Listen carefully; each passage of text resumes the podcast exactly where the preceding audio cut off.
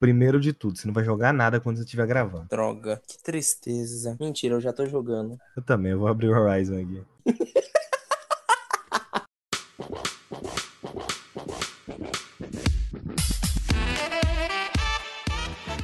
Seja bem-vindo ao Painel de Controle, podcast de joguinhos aqui da Start Zone. Nesse podcast, cada participante traz um jogo e comenta sobre o mesmo. Sem enrolação, vamos logo pro início, mas já enrolando, nós temos um servidor no Discord se você quiser falar com a gente. Então, entra lá, o link tá aí no site. Uau, eu sou muito host topzera, né? Porra, eu achei que você ia zoar, mas aí você fez a introdução de verdade, sabe? Só que você é um host tão bom que você esqueceu de me apresentar, seu cuzão.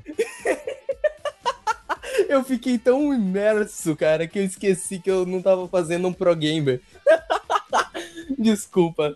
Eu nem me apresentei também. Gente, eu sou o Pedrão e eu tô muito animado porque faz tempo que eu não gravava com o Skyper. Skyper, Acho que fazia tempo que eu não, eu não gravava. Fazia, não, não fazia não. O 43 eu gravei sozinho, que é o 45. Teve uma edição deu sozinho, outra edição de você sozinho, outra edição do Pedrão e do Micael. Nossa, a gente não grava junto desde o 41. Desde o dia 15 de agosto, a gente não grava junto. é isso que eu tô falando. A gente não grava junto faz tempo. E eu, eu, eu preferia continuar assim, sem gravar. Olha meu legal, meu PlayStation 4 iniciando aqui, olha que maravilha. Olha que legal.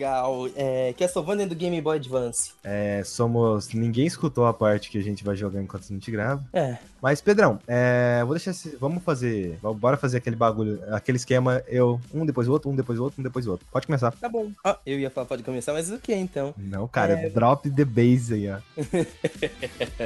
ok, falando em drop, eu vou ser corto então.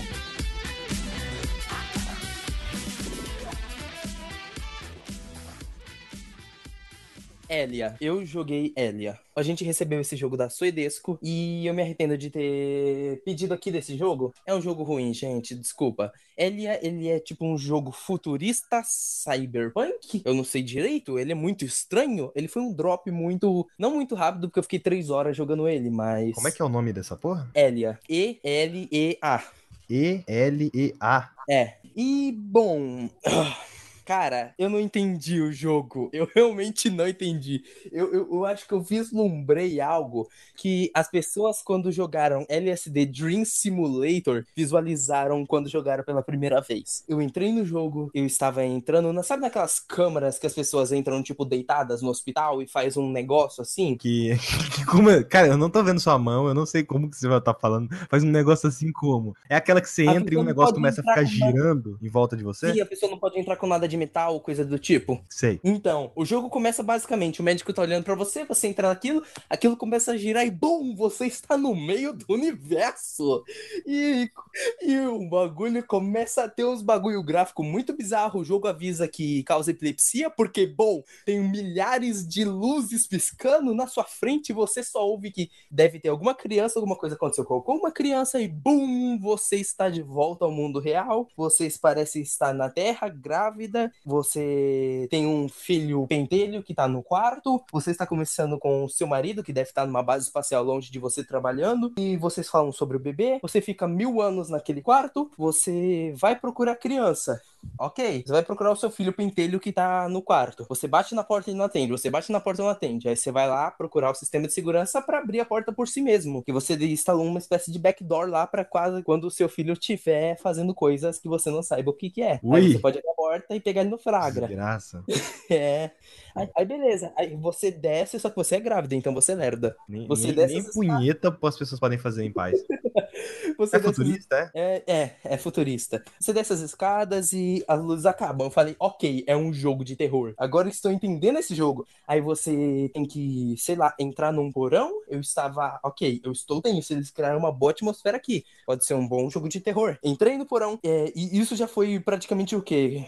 Uh, 35 minutos só de desse tempo de do, da piração maluca até o momento que eu tô descendo pro porão. Liguei as luzes, instalei o backdoor, que, que ativei o backdoor, vi algumas informações que eu não entendi muito bem sobre a família dela. Fui no quarto do moleque, o moleque tinha sumido, ela gritou o nome do moleque e bum! Agora ela está numa estação espacial. Ela tirou um óculos VR da cara tem uma outra pessoa com óculos VR e você tá falando sobre seu marido. Ok, vamos lá, está tudo de boas, eu acho. Aí começa a dar mais alguns bugs na tela, você tem que subir um elevador e bum, você está em outro lugar.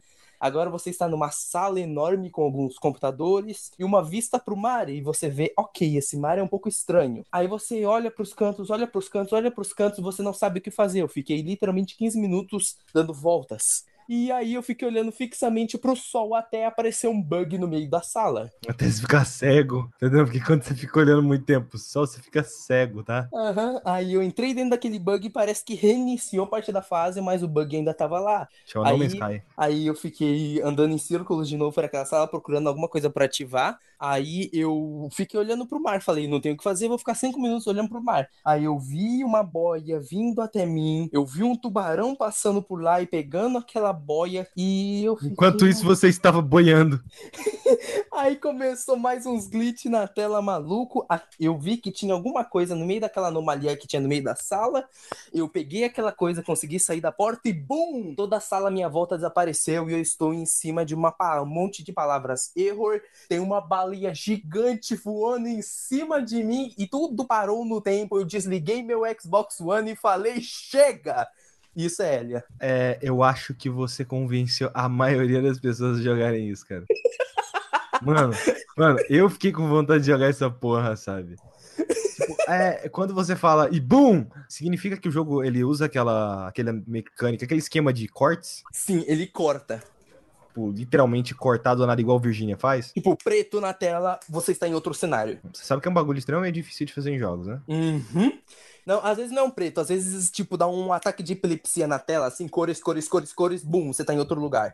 É um jogo interessantíssimo, de bizarro. Eu provavelmente vou voltar a jogar ele em algum momento, mas ele me deixou muito desconfortável, sabe? É um jogo que eu me senti um pouco mal jogando. Eu amei a parte da mulher grávida é, tentando é, entrar no quarto da filha. Foi uma parte muito boa, bem feita, porque ele soube brincar com, com algo que eu imaginei que ia ser um Walking Simulator, para uma espécie de momento de, de suspense e terror. Só que depois, sei lá, virou uma parada louca que eu não entendia mais nada, sabe? Depois que eu vi a baleia voando, erro, erro, erro, eu desisti do jogo. Pedrão, jogo errado, joga de novo. Mano, mas realmente parece interessante, cara. É interessante, mas é bizarro demais, sabe? Eu me senti muito. Ele literalmente é um jogo que te faz sentir mal jogando, às vezes. Certas imagens que aparecem na tela dizem que existe a teoria das cores, né? Que as cores despertam. Sim, cada. É, não é dizem que existe, realmente existe. Cada cor desperta um tipo de coisa nas pessoas. Por isso que, né, as pessoas estudam design justamente para estar tá fazendo coisinhas aí com design. Eu me senti muito mal com, com, em algumas partes, sabe? Foi muito bizarro. O jogo me despertou sensações muito estranhas. Eu sentia frio na barriga, eu me sentia tenso, preocupado, sabe? O, o, o jogo, sei lá, ele. Enfim, é, eu não sei. Eu acho que provavelmente com a descrição que eu dei, algumas pessoas vão querer dar uma chance para esse jogo.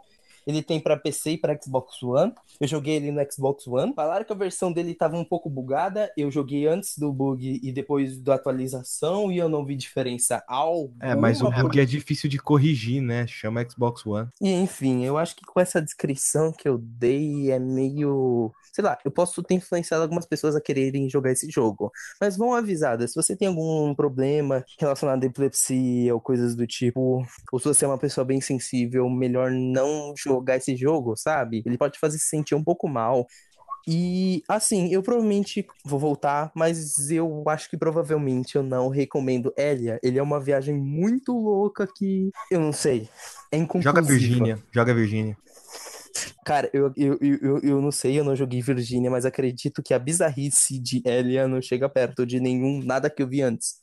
Não, também Porque acho não que são não os cortes, perto, são os bugs visuais, são a loucura que, que tornam Elia o que, ela, que ele é. É, no caso do Virgínia, tipo assim, você tá lá de boa, dentro de uma delegacia, do nada corta pra você dormindo, e aí tem um búfalo bufando fogo, do nada você tá num local, e você é abduzido por aliens, Sim, mas tudo no gráfico do jogo em si. Eu acho bizarro de Elia que eles quebram o jogo diversas vezes, sabe? Eles destroem texturas, eles sei lá, eles brincam com muitos conceitos de game design. O jogo literalmente quebra em certas partes e você não sabe o que fazer, não sabe se é um bug, o que que é, aí você percebe que faz parte da narrativa. Eu não sei qual seria a conclusão desse jogo, mas eu sinceramente eu acho que eu não quero vê-la. Eu acho que eu já vi o bastante de Elia e o bastante para experimentar o conceito dos caras. É impressionante. Uma coisa tão bizarra assim me deixaria com mais interesse ainda de ver.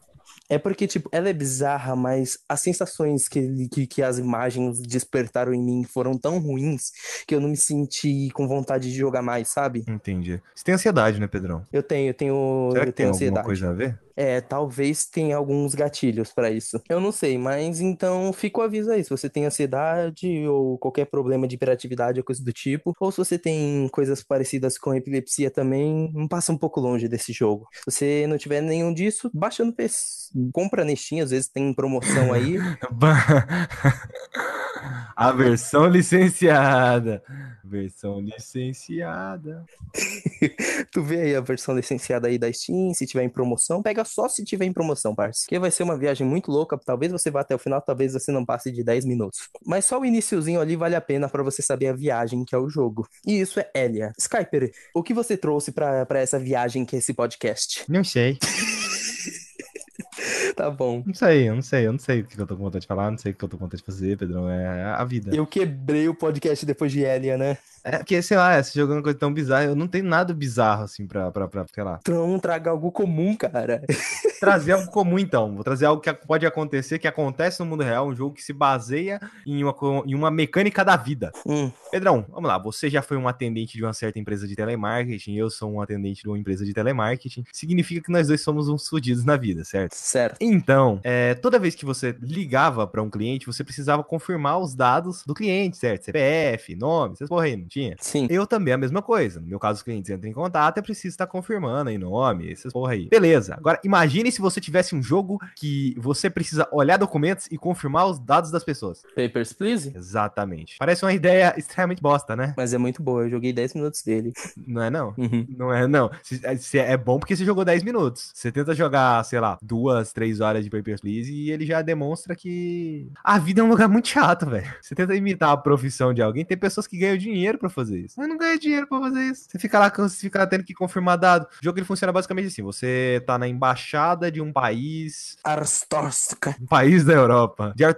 Não sei falar nessa porra. Arstóstica. Alguma coisa assim. Arstóstica. Alguma coisa assim. Arstóstica. Acho que era arstóstica. O que que acontece? É, você tem que deixar. Você não pode fazer cagada ali. Você não pode errar no que você precisa confirmar. Aí primeiro vamos pular que o jogo te entrega. Ah, você precisa confirmar o nome do passaporte da pessoa e a identidade da pessoa. Beleza. Por enquanto é só isso. Você vai confirmando. Depois o jogo ele adiciona mais alguma coisa. Além de identidade e passaporte, ele te adiciona uma licença de entrada. Então, dependendo do certo cidadão, você vai ter que verificar a identidade, passaporte e licença de entrada, de entrada da criatura. Depois, cresce mais ainda. Além de você ter que vistoriar a licença de entrada da pessoa, que no caso imigrantes lá, eu acho legal que o jogo ele acontece assim. Então, como ele tá no meio de um período de uma guerra, né? Um país que ele tá em é, numa guerra civil, assim, digamos. Chega uma hora, olha, é, determinada pessoa de determinado outro país lá próximo fez um atentado terrorista. Então, todas aquelas pessoas precisam de uma licença de entrada além do passaporte da identidade. Essa você precisa confirmar de outra forma. Ah, todos os idosos, sei lá o que, precisam de cartão de vacina por conta de uma puta que pariu de um negócio que aconteceu. Beleza, a senhora cartão de vacina. Ah, agora a gente precisa de um visto de trabalho. Pessoas que vier para trabalhar, além de ter o passaporte, identidade, licença de entrada, vai ter que ter um visto de trabalho também. Beleza, a senhora mais visto de trabalho. Depois você precisa de uma concessão de asilo, sabe? Para os idosos que estão entrando na porra do país. Tá, agora vamos supor que em todos esses documentos aí a gente tem um, dois, três, quatro, cinco, seis documentos. Beleza, vamos em todos esses seis documentos aí você vai precisar confirmar a data de nascimento daquele meliante. Então você vai ter que olhar a data de nascimento de um, você olha, olha do outro documento, você olha do outro documento, você olha do outro documento, você olha do documento, depois você tem que confirmar o nome, você tem que confirmar de onde a pessoa veio, você tem que pegar o manual lá e olhar pra ver se o, a cidade de onde a pessoa veio tá certo. Mano, é, é um jogo de confirmação de dados, é muito chato, velho. Pior que eu gostei, cara,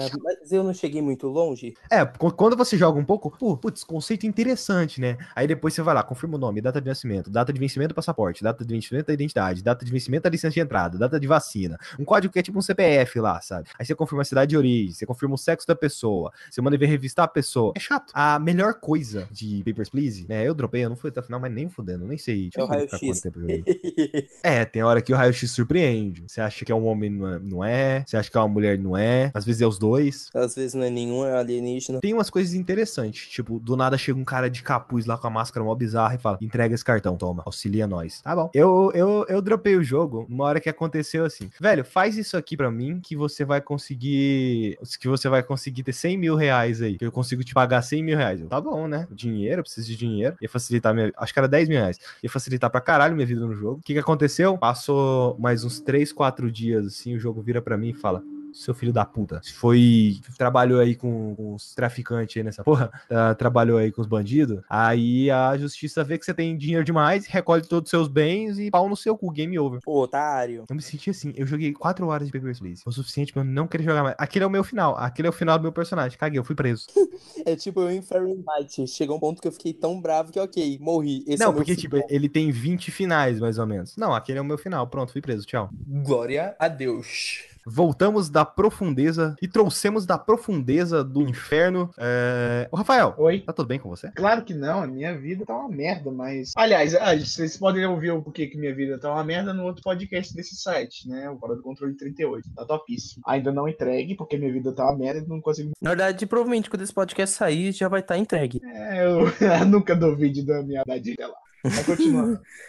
continua aí, cara. Seguinte, primeiro de tudo, glória a Deus. É, segundo, Rafael, tem uma coisa, tem um joguinho que você ama muito, que você sempre fala desse joguinho. Aí eu pensei, é, teve uma época aí que a, na Start Zone, antes mesmo da Start Zone surgir, eu tava fazendo a análise de todos os jogos Lego. E é Faz análise de Jack 3. Realmente, Sly 3. Realmente é, os jogos Lego são legais. O Rafael ele me ajudou em algumas delas. O Rafael me ajudou em algumas delas. Porém, tipo, quando a gente ia partir pra análise do jogo favorito dele, a gente parou com as análises. Pois é. Que é basicamente O jogo mais top do universo. Lego Batman. Exatamente. Nossa, meu joguinho favorito da infância. Marcou pra caralho. Ah, o que que eu posso falar desse jogo, velho? Além de ser maravilhoso. Era da época que os Legos eram bons, quando eles falavam. Aí eles inventaram de começar a falar e cagou tudo. Porra, e pô, e de toda a franquia Lego Batman, o o Batman Lego, né? É o primeiro. Ele é o único que é Lego Batman de verdade. O resto é tudo Liga da Justiça Lego, só que não querem chamar de Liga da Justiça Lego. É, porque Batman vende mais do que Liga da Justiça. É, não sei, não sei, acho que não. Porque na época do desenho da Liga da Justiça, a Liga da Justiça vendia pra caralho. É, mas hoje em dia a Liga da Justiça é o quê? É um Superman que mata pessoas, e ainda por cima é meio depressivo. É um Batman que, Batman que ele é sarcástico. Quando fala o nome da mãe dele, ele trava. É... Mulher Maravilha não precisa falar nada, né? E o resto é tudo coadjuvante. Aquaman havaiano e um ciborgue que tá todo mundo cagando. O Flash que. Bom, eu sinceramente estava cagando pra esse Flash. Não me pegou, não me. É basicamente isso. É o que a Liga da Justiça é hoje em dia. É isso, tá? E, é, eu acho triste pra caralho que o maior grupo de super-heróis de todos os tempos seja reduzido a isso. Nos cinemas e pro grande público em geral. É, só, só, só tenho a dizer isso sobre isso. Mas Batman Lego, primeiro jogo, é muito bom, porque, primeiro, a trilha sonora é a original do Danny Elfman, que é incrível. Danny Elfman é, é tipo assim, é o cara perfeito pra fazer trilha sonora, especialmente de filme super-herói. Ele fez a trilha sonora do, do Batman do Tim Burton, dos Batmans do Schumacher e do da trilogia Homem-Aranha, do Tobey Maguire, que é uma trilha muito, muito foda. Combina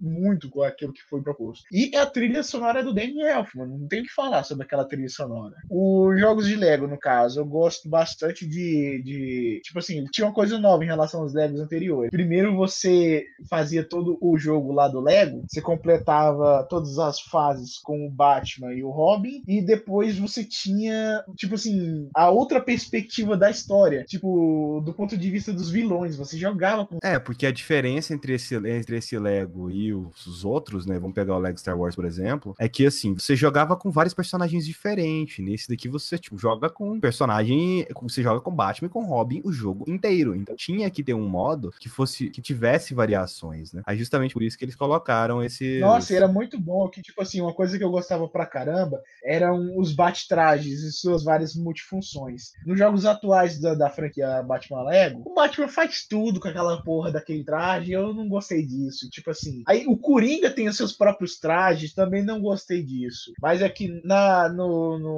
Lego Batman 1 é excelente os super trajes, que eu gosto pra caralho. E tipo assim, dá, dá, uma, dá uma variada no que é normalmente, né, o- a progressão que você faz com o Lego. Aí, tipo assim, tem coisas lá, por exemplo, você tem que pegar um, um dos mini kits lá, que você só poderia com um traje especial do Robin, que tipo assim, é, que suga é, as pecinhas recicláveis e que você coloca lá. É, um É, aspirador um de aspirador pó. de pó. Mas você não tá com esse traje, você tá com o traje de imã, porque a fase só te deixou esse traje de imã. Sistema. Quando você vai lá platinar o jogo, né? Você tem todos os, acesso a todos os trajes. Isso é incrível. Tem partes lá que do, das campanhas do herói que você só pode passar com vilões. Também é muito top. Depois você desbloqueia os heróis, você desbloqueia os vilões. As fases, né, com o, o Batman. Caso eu não tenho muita coisa a acrescentar dessas fases, que é meio que. É mais ou menos aquelas fases lá. Caso tem três, é, tipo assim, são três histórias, cada um tem seu vilão principal. Aí o primeiro é o Charada e o Duas Caras. O segundo é a Mulher Gato Pinguim. O terceiro é o Coringa e Arlequina, que são os vilões principais. E cada um você tem que derrotar, né, de uma maneira diferente. E cada um você pega um veículo do Batman diferente. Pra ir atrás do Charada, você pega o Batmóvel. Pra ir atrás do Pinguim, você pega o, o Bate-Barco. Pra você ir atrás do Coringa, você pega o Batwing. E eu acho isso sensacional. Também que eu, que eu gosto é que, tipo assim, tem vários personagens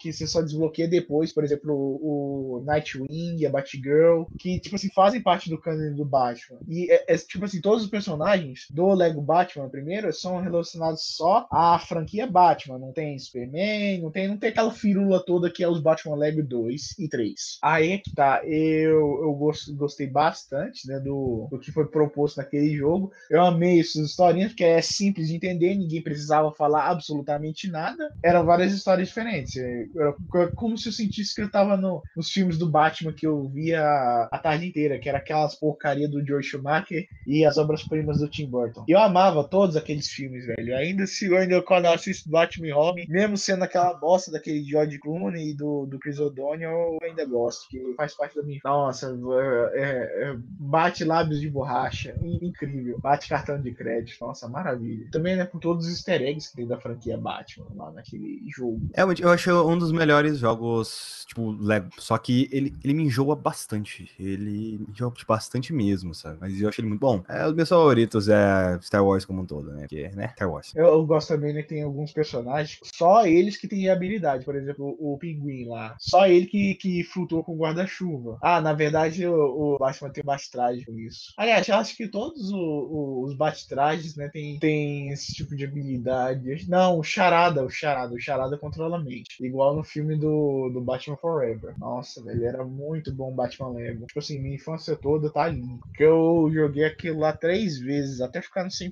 Três vezes? Não, eu cheguei a completar 100% do... É porque na onda de eu tava rejogando e fazendo as análises, né? Eu cheguei a completar 100% do Star Wars, cheguei a completar 100% do Indiana Jones, mas no caso do Batman eu não cheguei a rejogar ele, então... Ah, cara, eu amo aquela porra daquele jogo. Ah, só de, só de lembrar da trilha do Daniel, já, já aquece o coração. E tem, e tem um easter egg na abertura do jogo, né? Que a abertura do jogo é a abertura da Batman Animated Series. Não sabia dessa. No caso, o que uma coisa que eu acho interessante é a trilha sonora, né? A usada a trilha do Tim Burton. É, é, é. é que é, virou basicamente, tipo, virou o tema do Batman, entre aspas, né? Porque ele aparece em alguns locais, não aparece tipo, em todo Cara, lugar. o Batman só tem um tema, e é o tema que o Danny Elfman compôs. Não tem como ser o tema. Mas é muito raro você ver o tema do Batman tocando, né? Cara, não, não. É, tem na abertura, né? Do, tem alguns momentos pontuais, eu falo no sim, contexto mas a geral, parte é aquela, é aquela... desenhos. Ah, sim, sim. No caso é, depois do depois do, dos filmes lá dos anos 90 e final dos anos 80 do Batman, não tocou muito. Acho que tocou uma ou duas vezes na série animada Batman e recentemente no filme da Liga, porque o Danny Elfman fez o, o, a trilha sonora do filme da Liga. Ela toca no filme da toca Liga? Toca no momento bem, é, tipo assim, é, é bem suave. Tipo assim, é, é, é, é, bem suave, que tipo assim, quase como se eles tivessem vergonha de estar tá tocando aquela porra, mas é. É, fora isso, o jogo é basicamente a mesma coisa do, dos outros Legos, né? Tem os mini kits, tem as Golden Bricks, tem as Red Bricks, que são as. Como é que é? Tipo, não é dicas. É, é... são cheats. É, cheats, são chip sheets. Uh, é basicamente isso, cara. Lego. Sabe o que, que, eu, sabe que, que eu acho revoltante de todo jogo Lego? Que, tipo assim, quando você desbloqueia todos os, os cheats, não tem mais nada para fazer. Mas é, é, depois que você completa todos os 200 Gold Bricks, que normalmente é 200, acabou o jogo. Não tem mais nada pra você fazer. Aí que tá, tem, tem a parte dos vilões. A parte dos vilões é interessante. É basicamente isso mesmo, né? Você vê a, a mesma história contada dos três vilões, tinha um ponto de vista diferente. Cara, eu jogaria de novo. E de novo. E... Eu não, eu não. O Lego Batman começou ali, eu acho que o fato de eu enjoar. O fato de eu simplesmente enjoar, sabe? Uhum. Chegava num ponto em que eu não sei se eu quero ir pra frente, tanto que eu, por isso que eu nunca completei esse jogo em si, né? É, mas é. Aquele me marcou pra caramba, velho. Vou sempre lembrar com carinho. Dele e de Indiana Jones e do Star Wars Lego. Star Wars Lego é muito bom. Star Wars Lego e Lego Marvel. Tem mais alguma consideração? Cara, não. Só que todas as horas jogadas naquele jogo foram horas bem gastas. Simplesmente isso. Você não vai fazer aquela tirada de tipo, ô, aproveitando o momento, ou sei lá o que, ou sei o que lá, não sei, aproveitando. E o Pedrão, faz essa indicação. Você não vai fazer isso, não? Aproveitando que falamos sobre Lego Batman, o Pedrão agora vai falar de um jogo extremamente importante para todas as plataformas já lançadas. Pedrão, pode falar aí, ó, de Kingdom Hearts. Quê? O Pedrão me disse que ele chegou a preparar uma pauta aqui pra gente. Ele preparou toda a história do resumo de Kingdom Hearts. Praticamente. Como se fosse, como se Não, resumindo, é praticamente o seguinte: um cara de capuz escreveu um livro que no futuro ia rolar um monte de treta e ele influenciou todo mundo que, que era subordinado a ele a fazer essa treta, e por causa dessa treta, rolou outras treta e mais treta e vários jogos em várias plataformas diferentes. E eu quero saber, saber onde é que se encaixa o Baymax nessa história. Hum, Kingdom Hearts 3, Que o Baymax tem tudo a ver com salvar o mundo. com Ok, certeza. é, Ele faz fale, curativos em você. fale do verdadeiro jogo que você decidiu trazer hoje. É, eu tô na minha jornada de zerar todos The Legend of Zelda, tirando aquele que é a animação, aquele horroroso, porque ele não é, ele não é canônico. Todos os Zeldas canônicos em ordem. Excuse me, princess! Desculpa. Mas você tem que jogar ele, Pedro. Pedrão, que sacanagem é essa? O jogo mais Ele não faz parte da que cronologia. Excuse! é muito bom, cara. É muito bom. horrível. Eu visualizei aquele câncer agora na minha frente. Excuse me. E volta toda vez que você fala, cara, que horrível. Ah, meu Deus. Ok. E eu tô nessa jornada então de zerar todos os jogos da franquia The Legend of Zelda seguindo a cronologia do Hyrule Historia. E como eu já zerei Skyward Sword, dessa vez eu vim falar de The Legend of Zelda Minish Cap do Game Boy Advance. Skyper, você também jogou esse jogo? Até que ponto mais ou menos você chegou? Até que ponto? Na parte do pântano, onde você pega aquela habilidade que você pode correr para na frente das. e tem aquelas estátuas, sabe? Você Sim. tem que tacar a flechinha. Eu comecei aquela dungeon. Ah, saquei. Ô, é engano, uma eu parte acho que eu- se eu não me engano, eu acho que eu comecei a escalar montanha também, mas eu não lembro se é depois, não é? Não, montanha antes. É antes? Então eu fui Uhum. até isso aí. Ah, essa é uma parte muito legal e já é, tipo, encaminhando pra última dungeon depois. Na verdade, depois dessa dungeon tem três dungeons. É isso aí, pra você ver tanto que eu tava perto do final do jogo. E, tipo assim, é, The Legend of Zelda The Minish Cap, ele é o segundo da cronologia. Então, o primeiro contou a história da espada e da criação de, da, de Hyrule. E nesse, a gente vê a história do, do porquê o, todas as encarnações do Link usam aquele chapéu. É basicamente é isso. E mostra também a história de um outro vilão, que não é o Ganondorf, e nem o Demônio Demise, que é o Vat, que é praticamente o atualmente meu vilão favorito da franquia. Vat, ele, É ele porque é a um franquia tem mago. dois vilão, né, velho? É, então tem o Demônio Demise, tem o, o Ganondorf, que também é Ganon. O Demônio Demais é o do primeiro. É, É do, do Skyward Sword? aham. Praticamente ele e o Ganon são a mesma pessoa. É que o Ganon é uma reencarnação, não é velho, reencarnação. Então, né?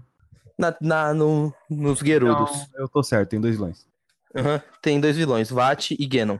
E no caso, é esse jogo tá aí pra introduzir primeiro o Vat e o chapéu do Link.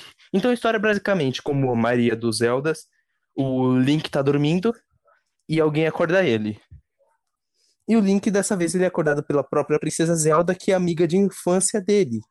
E afinal que não muda muito porque ele ainda é uma criança. Ela chama ele pra poder aproveitar o, o festival que tá rolando em Hyrule e, tipo, ela não tem noção nenhuma de foco. Então ela te chama pra ver uma coisa, meio segundo depois ela te chama pra ver outra, depois pra ver outra, depois pra ver outra, depois pra ver outra, até que vocês vão pra uma certa parte no final do festival, onde é decretado o campeão de, de, de uma espécie de competição de, de espadas. E o mais engraçado é que o campeão da competição de espadas é um mago. Então o cara trapaceou de algum jeito. Ao chegar lá, é, o prêmio dele é meio bosta, que é praticamente ver uma espada lendária que um herói antigo é, colocou em um baú para poder selar diversos demônios. E, obviamente, o Vat, como vilão, ele destrói a espada, libera os, libera os demônios pelo mundo, petrifica a Princesa Zelda enquanto o Link observa tudo de camarote. E assim, o Link recebe do rei a tarefa de procurar um povo bem pequenininho chamado de Minish ou de Picori, eles são chamados de Picori também.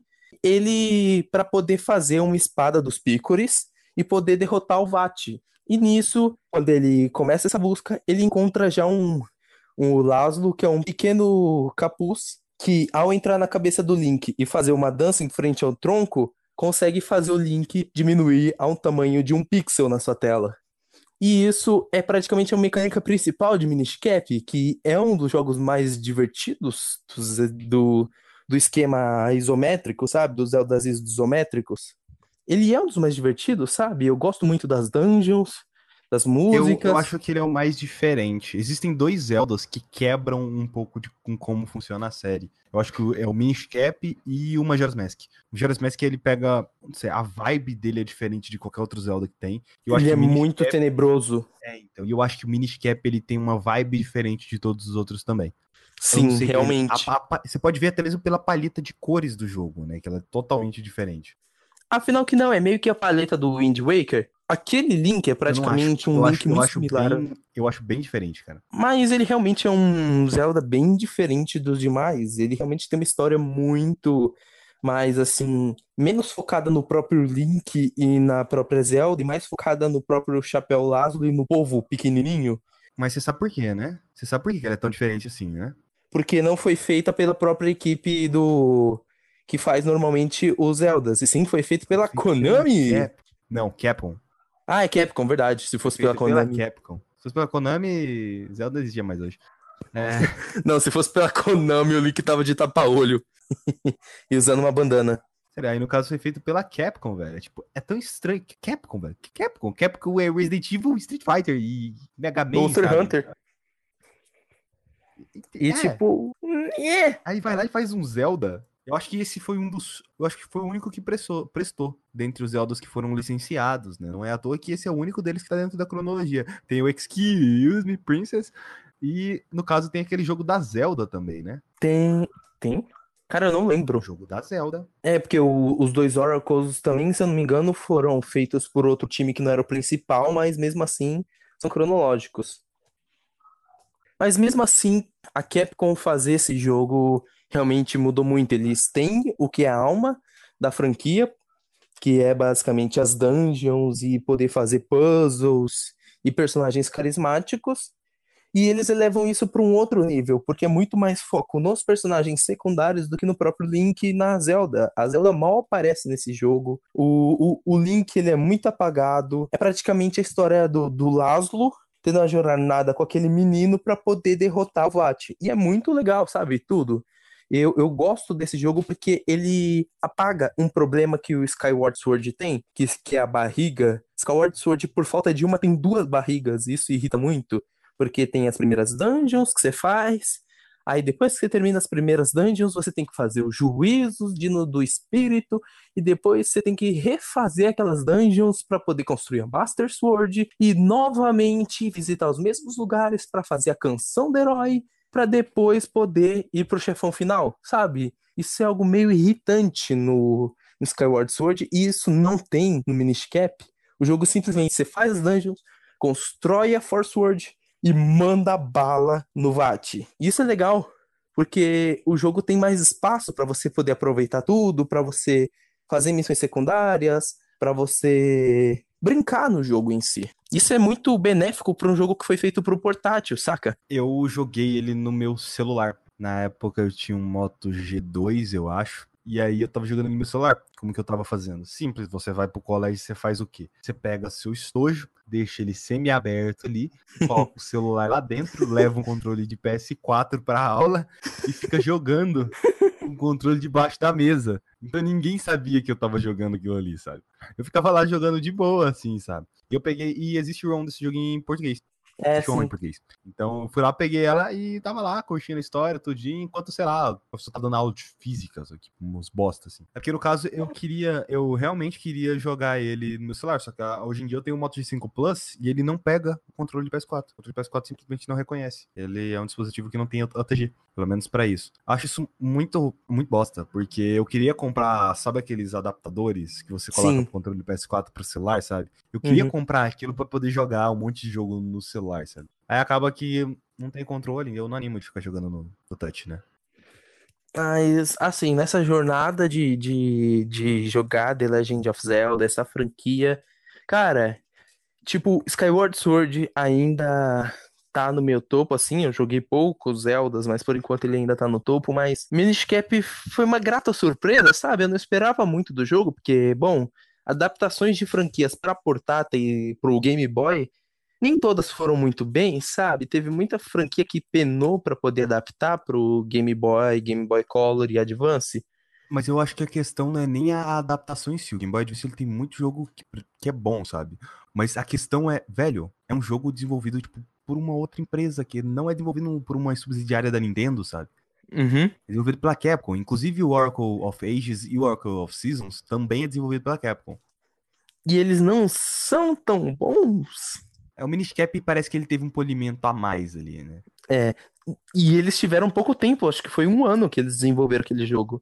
Inclusive, Oracle of Ages, no caso ele foi em 2001, e o Oracle of Seasons. No mesmo ano, Season os dois foi- lançaram juntos. É, foi no, me... foi no mesmo dia.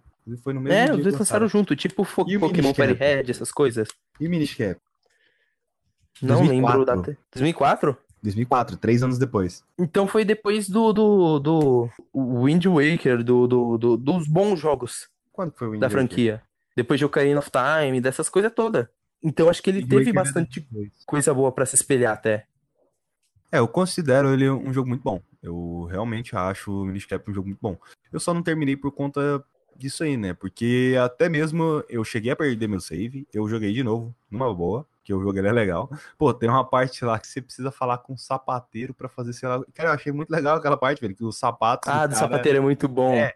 Porque o sapato, o cara que cria é um sapateiro, ele cria sapato, só que do nada os sapatos dele meio que tem mágica, tá acontecendo umas coisas estranhas ali, sabe? O sapato se cria sozinho, ele só dá o polimento. É. Os sapatos se criam sozinhos, todo mundo elogia os sapatos do cara e o cara não sabe de onde que vem sapato. sabe? É praticamente, eu acordo do nada, o sapato tá aqui, eu só preciso E eu colar e vender porque o mundo é capitalista e comunista. É muito bom. Também tem a missão de recuperar os livros da biblioteca, que tipo, tu fica mó tempo cobrando a galera. Chega no final, um velho pega tudo do nada e brrr, tá no instante. Eu só queria dizer que a, a porra da missão das galinhas vai tomar no cu, cara. Ah, não, aquela fazer? é saco. Caraca, é muito chato, velho. Parece que não tem tempo suficiente pra você fazer ela. Você tem que pegar as galinhas e jogar elas dentro de um celeiro, sabe? Isso tem todo o Zelda quase. Mas nesse é- ficou ruim. Ruim, não Ficou ruim. É 0 de 10, Metacritic. Mas ele é um bom jogo, cara. Realmente, assim, ele é lindo, ele é um jogo bonito demais. Tudo, tudo nele esbanja carisma. O Laszlo não é um daqueles caras irritantes, tipo a sua espada no Skyward Sword, tipo a Navi. Então, É, os lados, o lado, na verdade, ele tá meio que cagando pra você, né? Ele fala, ô moleque, ele, ô moleque, faz esse bagulho aí, esse negócio aí e bora. é, ele chega tipo, ô, você sabe que você tem que ir pra aquela dungeon ali pegar aquele elemento, né? Vai logo. Você tá chamando Você ele de não, per- ele não te dá dica boa. Pergunta, por que você tá chamando ele de Laszlo? Ele não é Laszlo? É Eslo. É, ah, é a mesma coisa. Tudo a mesma bosta. Você é um mesma chapéu, uma porra um chapéu. Ele é o chapéu, ele precisa de alguma Cara, coisa. Eu adoro as animações desse jogo, cara. Esse jogo tem muito carisma. As animações deles são muito boas. O, o Wesley dançando em cima da cabeça do Link pra encolher. Você na árvorezinha, né? É, você encolhe, e a nossa. animação de você encolhendo. Caindo nos cogumelos, cara. Se cai, encolhe, cai, encolhe até virar um pixel. É muito bom. É literalmente muito bom. E, e literalmente, assim, cara, as secundárias desse jogo são sensacionais, velho. Você conversar com os animais é muito legal. Nossa. É tipo, literalmente, acho que foi o jogo que mais explorou bem as habilidades e o mundo à volta do, do Link, assim, que eu vi nesses jogos isométricos de The Legend of Zelda até agora. Qual foi o último Zelda 2D que lançou? Hum, A Link Between Worlds? Ou não, não. Tem um Force. Não, For- não é Force Worlds Adventure. Acho que é Three Force Heroes. Ah, verdade, Triforce Heroes ele foi. É, o Link Between, Between Worlds é em 2013. Triforce Heroes foi depois. Foi 2015. É, eu lembro do anúncio desse jogo. Caraca, 2015, velho. O tempo passa rápido demais. E sabe o que é a raiva de Triforce Heroes? Porque o Bat não é o vilão. Triste. É, eles passam em qual parte da cronologia? No final da terceira cronologia, na que o Link perde do, pro Ganon. Pro Ganon? É a cronologia do herói derrotado. Ela é, é a que termina. Mas, tipo, no final. Mas e o Breath of the Wild? Breath of the Wild, ele é o encontro de todas as outras, das três cronologias. Ele é uma amálgama. É como se fosse o multiverso se juntando em um só lugar. Ele é o final de todas as cronologias. É. Você tem indícios de Wind Waker lá, você tem indícios de Twilight Princess, e você tem indícios dos Zeldas clássicos. Muito estranho isso, né? Essa explicação. Não, tipo, é interessante pra caralho a junção dos três, mas o que que juntou os três universos?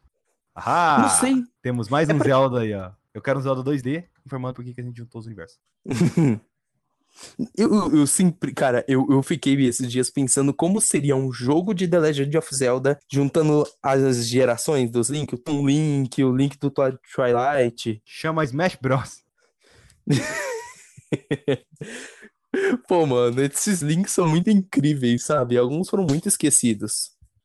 Eu quero um, tipo, um Doctor Who de, de Zelda, sabe? Nossa, Que você vai viajando ao longo das timelines corrompidas. A Day of the Link. O Link ganhou, mas o Ganon, sei lá, consegue ter acesso a voltar no tempo, sei lá.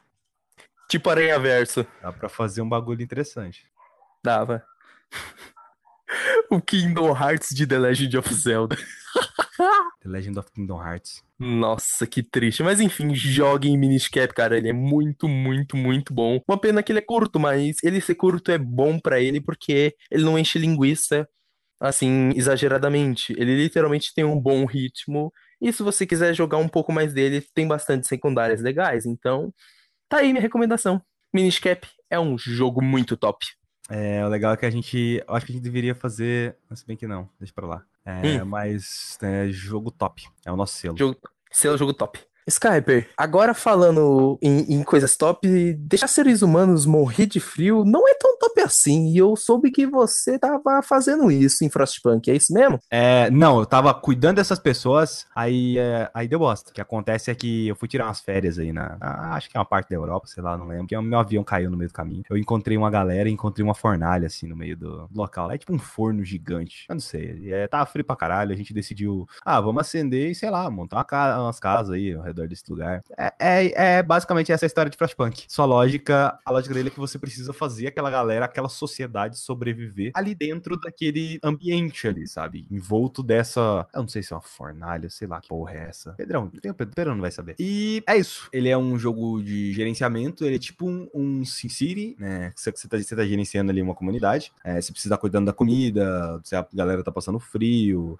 se. O que mais que a gente precisa estar gerenciando? Ah, que- mas o principal foco dele é em questões sociais. Então, um exemplo. Pedrão, você que é um ser comunista, socialista, feminista, todos os istas que tem nesse mundo, eu tô falando só na zoeira mesmo. Mas você que é que tem. Oi? Petista jamais. O que que acontece? É, vamos lá. Do nada, precisamos estabelecer uma lei marcial na cidade. As crianças. é, nós estamos precisando de força de trabalho. As crianças podem ser colocadas para trabalhar em lugares onde adultos trabalham. Ou a gente poderia criar casas para cuidar. Não necessariamente casas, mas locais para estar cuidando das crianças. Tipo, escolas, esse tipo de coisa, sabe? Ao invés de a gente colocar eles para trabalhar. Tá. Porém, é essa é a escolha que você tem que fazer. Você vai é, acabar com a esperança de algumas pessoas e gerar descontentamento em outras. Basicamente, o jogo ele funciona assim. é, ele tem uma barra de esperança e uma barra de descontentamento. Nesse caso, nessa situação das crianças, o que você faria? Eu acho que, que cuidar das crianças e dar ensino pra elas é melhor, porque depois eles seriam trabalhadores mais contentes. Ok, nesse caso, o Pedrão fez a escolha, beleza. Porém, você vai precisar de. Fazendo isso, você precisa de mais recursos. Por quê? Porque você vai ter que manter as crianças seguras. Aí tá, o jogo ele começa a brincar com essas situações. Olha, o que, que vai ser melhor pra mim aqui agora? Que é um outro exemplo. O que, que a gente deveria fazer? Amputar deixa eu ver se eu consigo lembrar desse exemplo aqui, faz tempo que eu joguei esse jogo. É amputar o corpo das pessoas com infecção ou tentar tratar da infecção. Se você escolhe, isso eu vou levar até o fim dessa, dessa escolha. Se você escolhe tá tratando, você precisa de um centro médico, você vai estar deixando essas pessoas lá para você literalmente tratar daquela infecção ali. Vai ser um procedimento mais demorado, você vai demorar bem mais para conseguir para conseguir tratar isso, e eles vão ficar lá, vão ser um peso morto na sociedade apenas consumindo recursos. Se você escolhe amputar, que parece ser uma escolha mais radical, né? É um é literalmente um tratamento mais radical. Futuramente você pode produzir próteses que recolocam essa pessoa, essas pessoas dentro da sociedade. Por um lado, parece uma escolha meio bosta. Se a pessoa tá com infecção no braço, vamos arrancar o braço dela. Porém, pensando a, a longa, não necessariamente a longa distância, mas a longo prazo, a escolha é uma escolha que vai funcionar melhor. Tem vários desses casos nesse jogo. Vários, vários, vários. Aí você vai ou aumenta a esperança das pessoas. No caso aí, se você escolhe dar não lar, mas escola para as crianças, você aumenta a esperança do povo. Se você escolhe, tá, no caso aí, colocar as crianças para trabalhar, você vai aumentar o descontentamento do povo. Chega num ponto em que acontece uma cisão, você precisa escolher entre se você vai querer tá mantendo. Toda hora vai entrando, vai chegando pessoas para entrar na sua, na sua base, para começar a fazer parte ali da sua sociedade. E com isso você vai, vai crescendo, você vai crescendo, né, o número de pessoas que tem ali, crescendo o número de trabalhadores, consequentemente crescendo ali a sua cidade também. Beleza. Com o passar do tempo, depois de bastante tempo que você jogou, você escolhe o que você deveria impor na sua sociedade. Você prefere uma sociedade regida pelo, pela ordem, pelo, vamos dizer entre aspas, pelo militarismo, sabe? Por militares é, impondo a ordem em cima das pessoas. Você prefere uma sociedade regida pela fé. Caso com a fé você vai manipular as pessoas para fazer ela fazer o que você quiser ali. Um leva você a ter o descontentamento no máximo. Seu descontentamento nunca vai acabar. Que é o caso aí dos da escolha dos militares. Nunca as pessoas nunca vão ficar descontentes. Porém, se você leva em consideração aí a fé, se você vai controlar as pessoas pela fé, você vai levar em consideração a esperança das pessoas. A esperança das pessoas nunca vão abaixar. Você só precisa estar cuidando do descontentamento.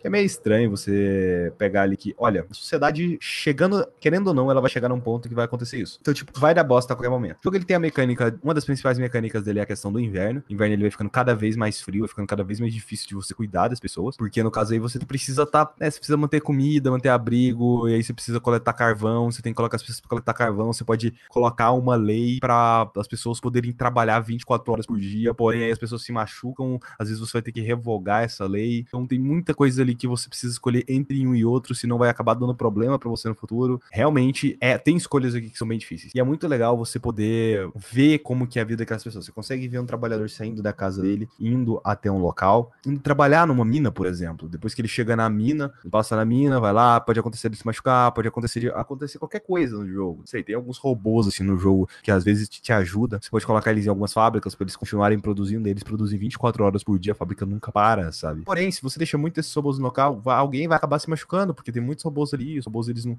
eles sabem direito como funcionar, mas eles podem pisar em alguém, podem acabar machucando alguém, e aí você vai ser obrigado a fazer uma outra escolha durante esse gameplay. Então, é, você vai desativar os robôs, já que acabou uma pessoa sendo ferida aqui, você vai deixar aí, foda-se, sabe? Pau no cu da sua população. Realmente tem muita escolha nesse jogo que é, que é interessante. No geral, depois de um tempo, o peso dessas escolhas para de fazer efeito, e você simplesmente joga como se fosse, olha, é só mais uma coisa, vamos cumprir esse objetivo porque eu preciso chegar no inverno. Eu vi pessoas que gostaram bastante, que acharam o jogo bem difícil, eu mesmo para estar tá chegando no final. Eu achei o jogo bem complicado, dependendo das situações ali, as situações que aconteceram comigo realmente estava bem complicada de se lidar. Só depois eu fui pegar o jeito do jogo e eu consegui zerar o jogo nos dois, três modos que ele tem, que ele tinha na época. Hoje em dia já tem um modo que é infinito. Eu realmente queria um, um modo, na época eu queria um modo que fosse infinito, que eu pudesse jogar à vontade aí do jogo sem estar tá me preocupando com jogar, simplesmente jogar, sobreviver naquela sociedade, deixando a sociedade lá pra sempre, sabe? Pro Sin City, que ele, querendo ou não, é um modo infinito. Mas, infelizmente, não tinha esse modo. Eu acabei parando de jogar o jogo por conta disso. Cheguei no final, tanto da, do modo normal, que é você estabelecendo a sociedade ali, quanto um outro modo lá que você precisa cuidar dos automatos, uns automatões, uns robôs, e você precisa cuidar, esquentar uns outros locais lá, porque eles estão alguma coisa muito importante que eu não lembro agora o que, que é, mas era muito importante. Mas no geral é, é basicamente isso. Isso é Frostpunk, velho.